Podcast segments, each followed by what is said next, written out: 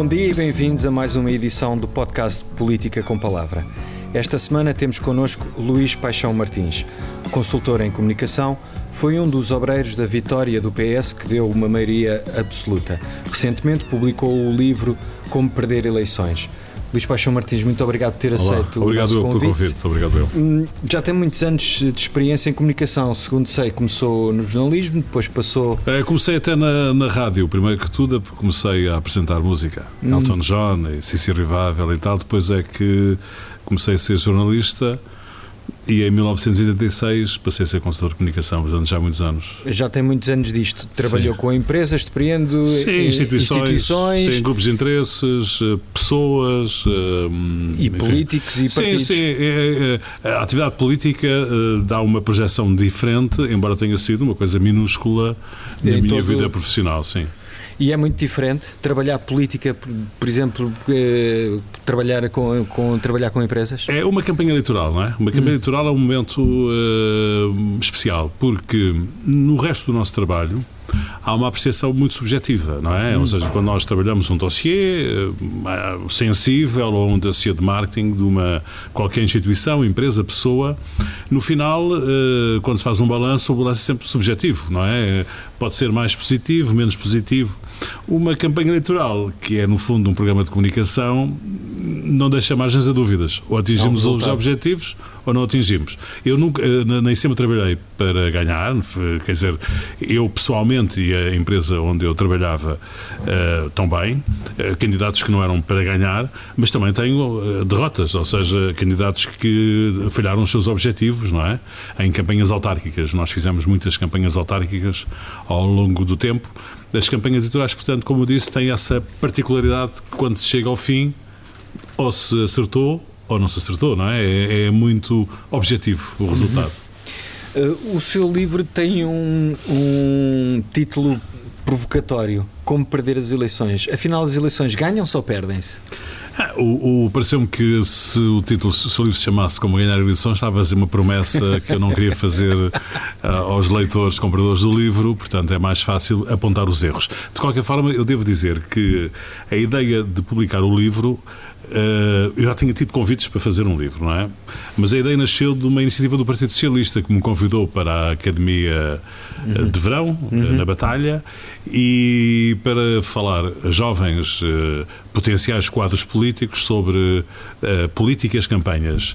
E eu achei que, a primeira, que eu devia dizer-lhes a eles o que é que eles não, eh, não haviam de fazer, não é? Aliás, o primeiro erro, digamos assim, que eu aponto no livro é um erro muito comum, que é as pessoas fazerem campanhas para os fãs, para, para, para aqueles que já são os habituais votantes dos partidos. E eu, eh, no fundo, foi para falar aos jovens quadros políticos eh, o conjunto de, de erros que eles não deviam cometer durante uma campanha.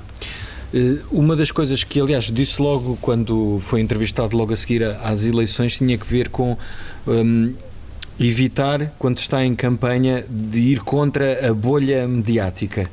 Hum, isso hum, o que é que quer dizer exatamente? Bom, eh, nós temos que perceber que em Portugal e nos outros países de democracia madura parecidos com o nosso, a França, a Espanha, a Itália, etc., hum, o essencial da comunicação dos partidos para atrair indecisos é mediada pela comunicação social.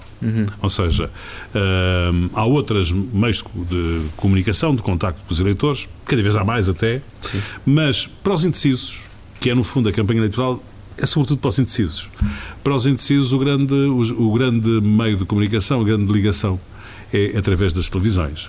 E, e, portanto, é sempre uma comunicação mediada. Uh, não é possível, no meu entendimento, aquela imagem que uma campanha tem que ter de que é uma campanha aceite pela população, que é uma campanha que tem muitos eleitores, que atrai eleitores, que é uma campanha vitoriosa de algum modo, não é triunfalista, mas de algum modo vitoriosa, não é possível fazê-la se tivermos contra nós o que eu chamo bolha mediática, que não são propriamente os repórteres que andam a cobrir a campanha, mas são os comentadores, os analistas. Hum Uh, alguns até são de outros partidos, uh, criam uma bolha, não é? Uh, uhum. No sentido um pouco até. Escolhem os temas. Escolhem, sim, e fazem a agenda e uhum. pronto. E nós não podemos ter. Nós não podemos fazer uma campanha, levá-la a bom porto, se depois à noite nos comentários na, na, nas televisões estivermos eh, todos a criticar a nossa campanha. Por isso é que eu digo não podemos divergir da bolha mediática. Mas isso quer dizer o quê? Assumir qual é que, o assunto do dia que está a ser debatido e falar só disso? Isso significa que os partidos devem desistir de falar dos seus programas eleitorais? Não, devem conseguir levar eh, os média a acompanhar a sua agenda. E são duas coisas diferentes, não é? Hum. Nós temos é que ter a capacidade de persuadir uh, os jornalistas, os comentadores, os analistas a acompanhar a nossa agenda. Isso é o nosso trabalho, não é? É um trabalho é uma dificuldade. De, é um trabalho de persuasão. Talvez seja mais fácil de convencer os eleitores. Nós também temos que convencer os eleitores de que uh, devem votar nas nossas propostas, nos nossos candidatos, nas nossas ideias e, portanto, digamos que ali é uma espécie de banco de ensaio, é um, hum é uma, uma tentativa que nós fazemos de nos aproximar dos eleitores. E então, como é que se faz isso que é conseguir puxar estes cidadãos, que também são eleitores, os jornalistas, para os assuntos que interessam a, ao, ao, a um partido quando está numa campanha eleitoral? É difícil. É difícil, é talvez a tarefa mais difícil numa Porque campanha. Não é um assunto sexy, não é? programas eleitorais. É, é, numa campanha fala-se pouco em, em programas, não é? É preciso ver que numa, numa campanha. Os eleitores hoje em dia uh, votam na confiança, não é? Votam na credibilidade. Não votam nos programas, nem nas ideias. Uh, sim, não, não têm interesse nenhum por isso e até desconfiam, não é? Hum. Ou seja, a ideia das promessas, dos projetos, daquilo que vamos fazer, uh, não passa junto dos eleitores. Os eleitores são mais desconfiados, talvez com razão, porque há muitas promessas que não foram cumpridas, uh, e, portanto, digamos que os eleitores votam mais em quem lhes dá confiança.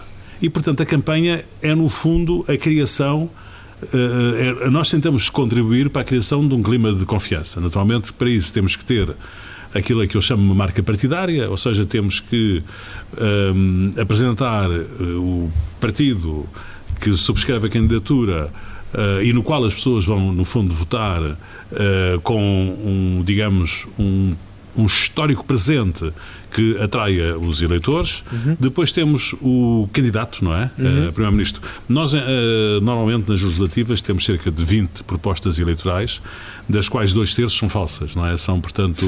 falsas? Sim, são candidatos que não, não, não estão lá para ser eleitos, estão, estão lá para ganhar notoriedade, como naqueles momentos há espectadores, hum. os, os, os, cidadãos estão atentos, há televisões, há imagens, as pessoas aproveitam aqueles momentos para uh, ganhar notoriedade.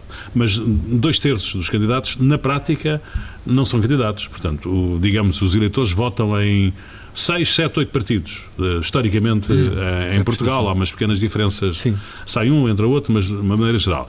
O dá-se um caso muito curioso, que eu não sei se as pessoas têm, no fundo, consciência disso, embora seja a realidade é que para seis desses oito partidos eh, as pessoas votam apenas como se fosse uma única vez, votam no candidato a deputado. Escolhem um deputado. E em dois partidos, na história da democracia portuguesa, são só dois, o PS e o PST, as pessoas naquela cozinha votam duas vezes. Votam no partido e no candidato a primeiro-ministro. Hum. Não é? Ou seja, aquele voto é um voto que são dois. As uhum. pessoas estão a escolher o partido e, e outras estão a escolher o candidato. Uhum. E algumas estão a escolher as duas coisas ao mesmo tempo.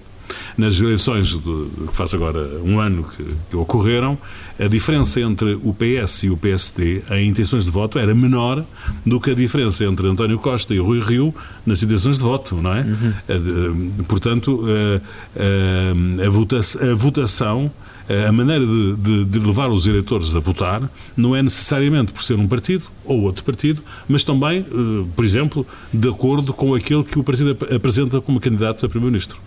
E acha que essa foi a grande diferença ou aquilo que marcou a diferença nestas eleições legislativas, os dois candidatos, a, a li, os dois líderes dos principais partidos? É, é um somatório, não é? Ou hum. seja, uh, como eu disse, há uma diferença, de, havia uma diferença de intenções de voto entre o PS e o PSD uh, relevante, próxima, uh, sobretudo a partir dos eleitores com, do grupo chamado 65 mais, com mais uhum. de 65 anos, onde, digamos, o Partido Socialista ganhava de goleada ao PSD, se me é permitir esta expressão.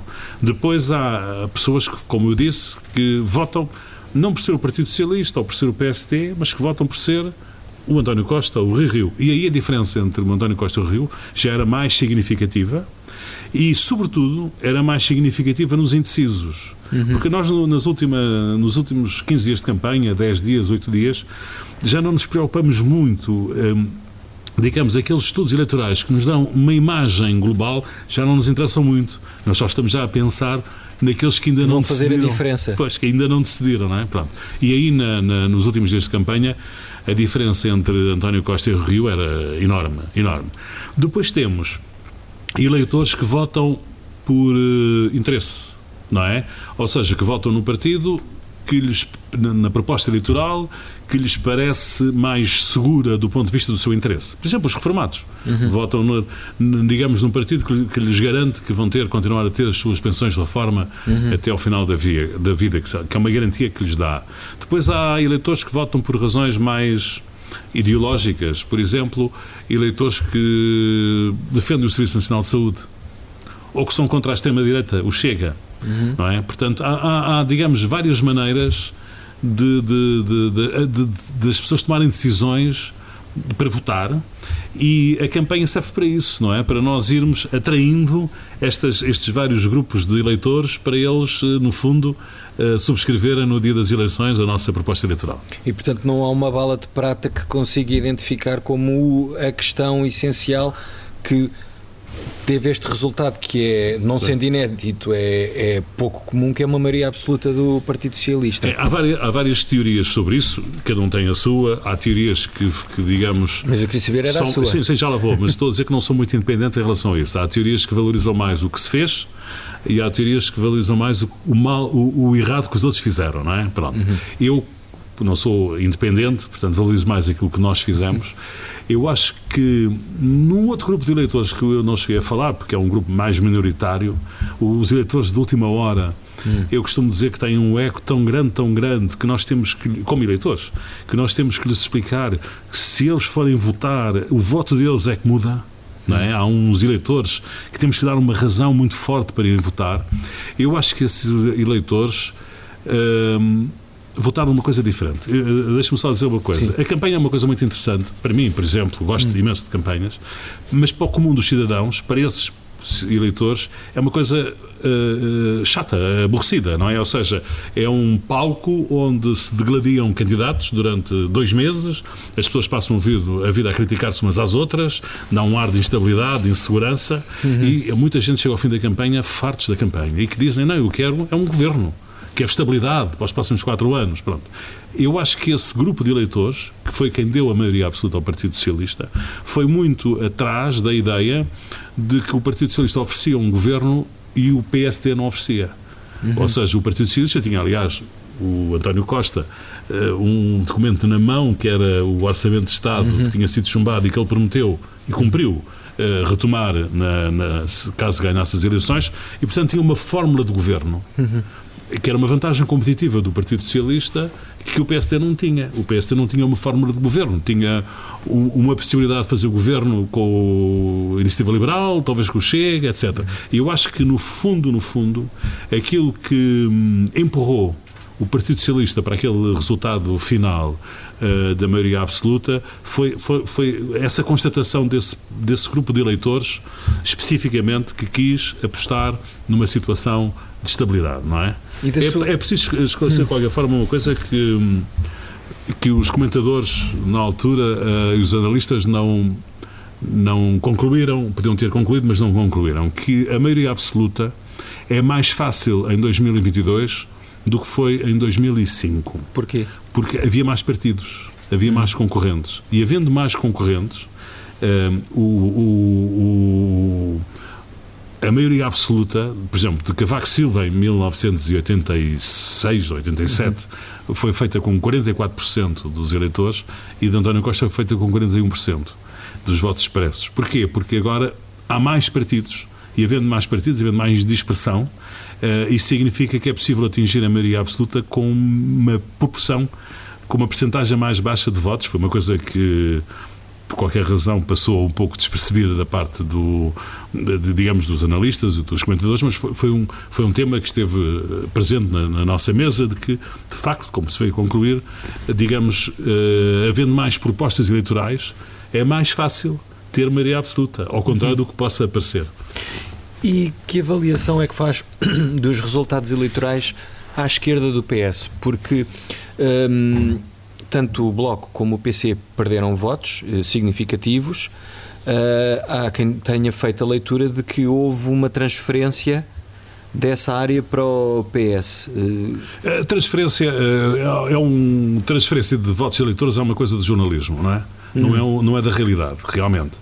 É de, digamos, as pessoas dizem o, o Bloco e o PC perderam 300 mil eleitores, o PS ganhou 300 mil, são aqueles. É mentira. Uhum. Não vale a pena uh, sequer dar muito crédito a esse tema, porque é completamente falso. Pronto. Uh, nós temos um, um, um, estudo feito a um mês das eleições, antes das uhum. eleições, em que perguntávamos ao, aos eleitores do, do, Bloco e do PC o que é que iriam fazer nas eleições de, de, de janeiro de 2022 e a transferência era de 6%, salvo erro, uhum. era um número residual, não é? Pronto. Uhum. depois disso, há um, digamos, já tenho estado a, a, conversar esse tema com pessoas que fazem sondagens que me disseram que, entretanto, no final esse número aumentou, mas já aumentou para 10%, 12%, quer dizer, não há uma transferência. As pessoas geralmente, quando votam num partido, e se arrependem, abstêm-se. Ok. Uh, digamos, não, não, a transferência direta de votos é muito rara. É, é, como disse, é uma coisa mais, mais residual. O que aconteceu, de facto, foi um crescimento da abstenção à esquerda do Partido Socialista, no Bloco e no PC, uhum. provavelmente porque esses eleitores se sentiram desiludidos com o fim da fórmula da geringonça, não é? Uhum. Nós, nós temos que, que pensar, é, é, e é um tema que me é bastante caro, porque a grande criação política de António Costa para a nossa democracia foi a geringonça. Sim. Ou seja, foi ter trazido o, o PC e o Bloco para o arco, para o arco da, da governação, digamos assim, de uma maneira mais descomprometida, mas de qualquer forma para o arco da governação. E hum, essa fórmula morreu primeiro com a saída do Bloco de Esquerda, uh, antes da, da, da, queda do governo, um, uns anos antes, e depois com a saída do, do PCP, não é? E, e, eu acho que havia um, um sonho, um, um elan da parte de um, um, grande grupo de eleitores que achava que o Partido Socialista governava melhor uhum. se fosse, chamemos-lhe, controlado Pela pelos esquerda. outros partidos à esquerda do Partido uhum. Socialista. E, e essas pessoas ficaram desiludidas mais com o PC e com o Bloco do que com o Partido Socialista e, portanto, o grande número delas absteve-se. O PS foi, foi, o que o PS aconteceu ao contrário, ou seja, o PS conseguiu com a centralidade que ofereceu em relação ao seu programa e às suas ideias, atrair eleitores que de outro modo se teriam abstido. Uhum. Uh, quatro, dois anos antes tinham-se abstido, seis anos antes que era tão bem, não é?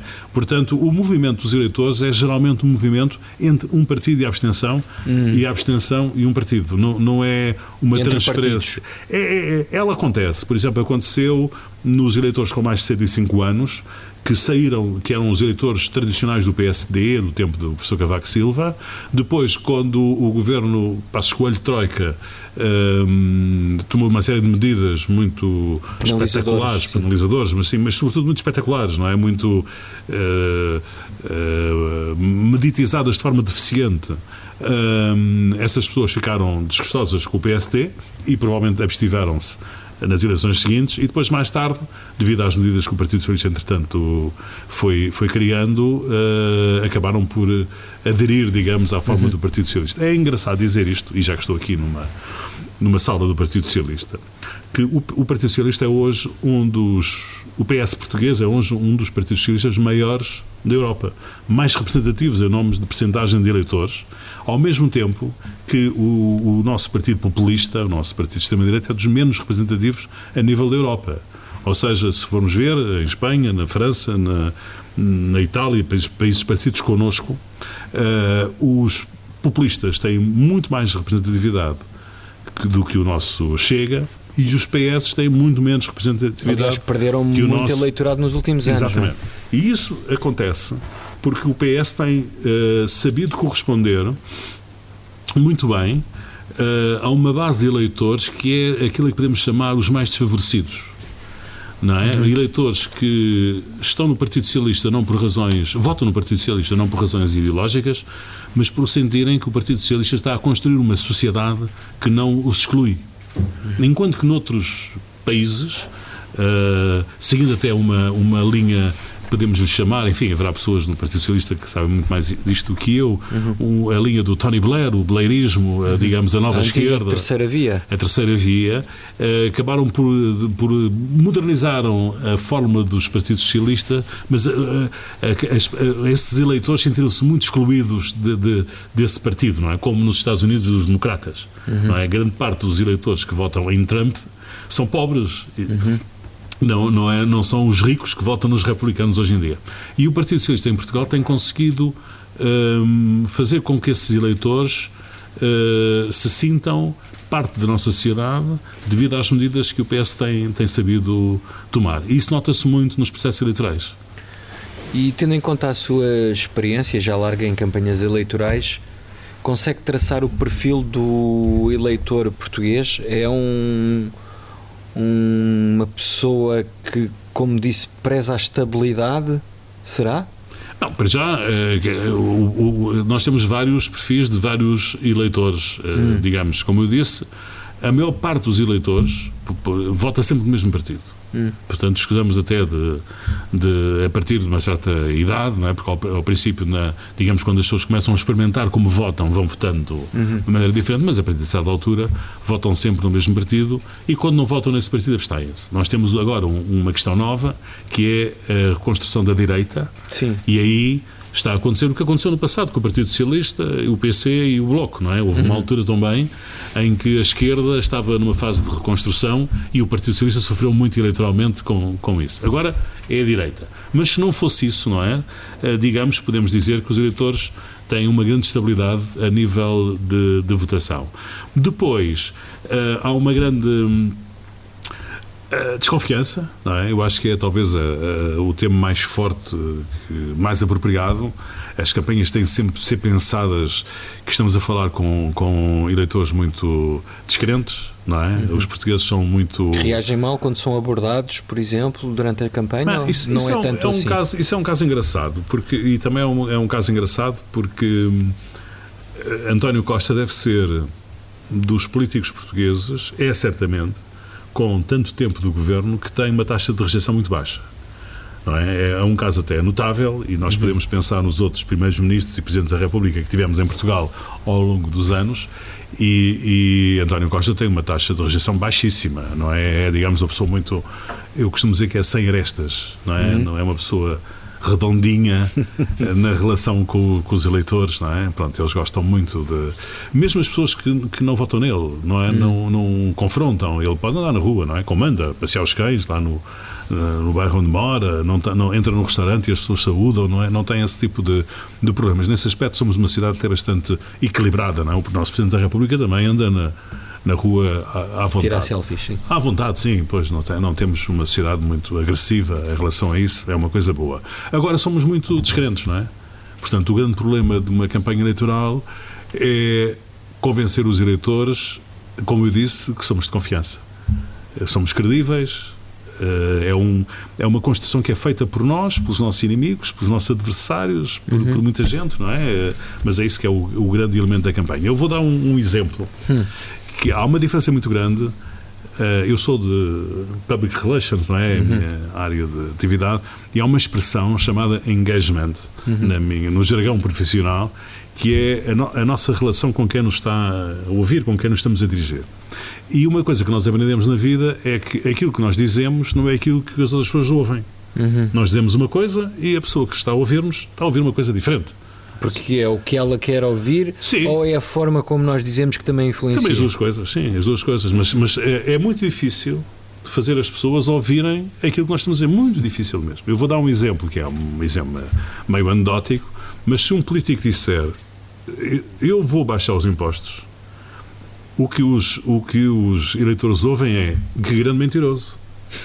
é? Não acreditam que ele vai baixar os impostos. Acreditam é que ele está a mentir. O que é péssimo, não é? Ou seja, portanto, a, a, a gestão da comunicação durante a campanha eh, da narrativa e da, das peças de, de, de declaração da, da, campanha tem, é muito, tem de ser muito cuidadosa para que as pessoas para, para, não, para, para construirmos um, uma confiança, um clima de confiança em relação à nossa proposta, ao nosso candidato, e para conseguirmos eh, manter os, os eleitores e não afastá-los com, com coisas desse género, por exemplo. E, portanto, eh, usando esse exemplo do eu vou baixar os impostos, como é que se faria isso? Por simplesmente não se é tão assertivo, não assertivo ou taxativo. É um tema, é um tema, tipo, é um tema que é um não tema de impostos. É um tema não interessa. Mas vou dar, um, vou dar um, um, um exemplo eh, interessante que é o tema das reformas. Uh, há muitos eleitores que votam no partido ou na pessoa, porque às vezes até é mais por causa da pessoa do que o partido, que lhes garante que uh, uh, a segurança na sua pensão. Uhum. O problema não está nos rendimentos. Ou seja, as pessoas não votam porque um tipo lhes diz eu vou dar mais 10% ou mais 5%. Não, não. É a garantia, a segurança. Que não mexem no que, que não mexem. Não é? não é um problema de rendimentos. Uhum. As pessoas não têm expectativa, não é? De haver um aumento especial de rendimentos. Também sabem em que país é que vivem, não é? Com certeza. E não acreditam, não é? Pronto, realmente. E portanto, a única que, o que querem mesmo é ter a garantia que ninguém lhes toca, não é? Na, uhum. Naquele rendimento que têm. Pronto. Portanto, digamos que durante a, a, campanha nós temos eh, de ter isso em atenção, não é? Eh, por isso é que se fazem o, também os estudos para a gente conseguir uh, perceber uh, o que se passa, não é? E o que é que se pode dizer, o que é que não se pode dizer? É, sim, para conseguir. Uh, não é um problema de, de dizer o que, não, o que não se quer, não é? É de, de pensar que o objetivo não é apresentar um programa eleitoral. Eu sei que isto custa muito ser ouvido, Uh, para os partidos e para os políticos, não é? Sim, mas. Uh, é transmitir confiança, é isso? É transmitir confiança. E voltando ao seu livro, como disse que era uma espécie de manual sobre o que não fazer, se eu pudesse resumir aqui, quais é que são os pecados mortais de uma campanha eleitoral? Aquilo que não se deve fazer. Uh, é, são, salvo erro, são sete, vou tentar dizer dois ou três, não é? O, o, primeiro é não, portanto, é perceber como é, como é que funcionam os eleitores. Não é? A primeira grande questão é nós percebermos, é nós percebermos que aquela ideia dos comentadores de que uma campanha em zigue-zague é comentada é uma ideia falsa, porque as campanhas uh, com bons resultados têm de ser em zigue-zague, porque são campanhas que são feitas para atingir vários grupos de eleitores. Hum. Pronto. E só os comentadores é que percebem digamos, há umas pessoas que acompanham as campanhas profissionalmente. Uhum. E, portanto, acompanham tudo, todos os dias, de manhã à noite. E, portanto, percebem que a gente num dia está a falar para uns eleitores e no outro está a falar para outros. Os eleitores não percebem isso. Os eleitores só percebem quando a gente está a falar para eles. Não é? Se uhum. nós fizermos uma campanha e nunca falarmos para um grupo específico de eleitores, o, o, esse grupo específico nunca vai ouvir a nossa campanha. Não interessa. Portanto, uh, uh, um dos, um, um, a primeira observação que nós temos que fazer é de como é que, são os, como é que funcionam os eleitores, que é, quais são as motivações, como é que lá chegamos, não é? Uhum. Portanto, o primeiro erro é pensarmos, pensar que os eleitores são, somos como nós, são como nós, não é? Não, que, portanto, que são os fãs do partido uhum. que, que são, são os eleitores. Não são. Uh, falámos há pouco da divergência da, da, bolha mediática, não é por dar maior ou menor importância ao que se passa na televisão, é como eu disse, porque nós não podemos ter uma campanha que seja vista como estando a ser permanentemente atropelada uh, na, uh, pelas opiniões das televisões. Nós temos de ter uma campanha que tenha alguma consensualidade, uma certa harmonia, não é? Uhum. Porque um, o, o, o, os eleitores não gostam. Um, a não ser os eleitores de franja, não é? Estamos a falar de partidos como o Partido Socialista e o PSD, não é? Os, os eleitores não gostam de partidos que uh, critiquem muito o que se passa.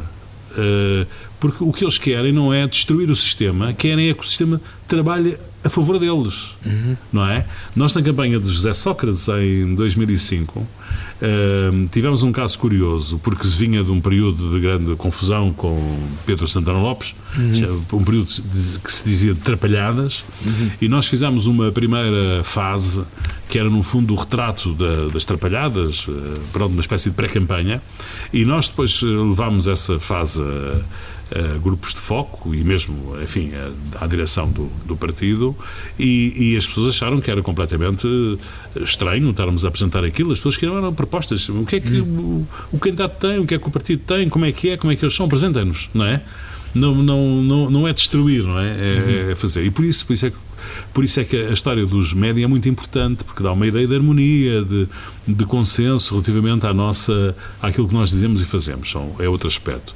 Outra, outra, outro tema que eu também uso é ter cuidado com uma campanha eleitoral não é um confronto entre candidatos uh, no sentido uh, em que, por exemplo, há campanhas uh, noutros mercados. Há, há, países, os Estados Unidos, o Brasil, em que eles, as campanhas são centrífugas, ou seja, um, quando chega ao fim, das, quando chega ao dia das eleições, os eleitores estão cada vez mais afastados uns dos outros. Uhum. E criaram-se dois blocos que uhum. não se podem ver, completamente afastados. As campanhas são de agressão entre, entre eles, são campanhas centrífugas. Nós em Portugal temos campanhas centrípetas, ou seja, todos os partidos trabalham para o centro, incluindo os partidos de franja. Ou seja, o Bloco fica mais redondinho durante a campanha, é, o próprio Chega fica mais redondinho. Ou seja, durante a campanha as pessoas andam sempre à procura dos uh, indecisos, que são aqueles que querem continuar com a sua vida, que os políticos ajudem a resolver a vida.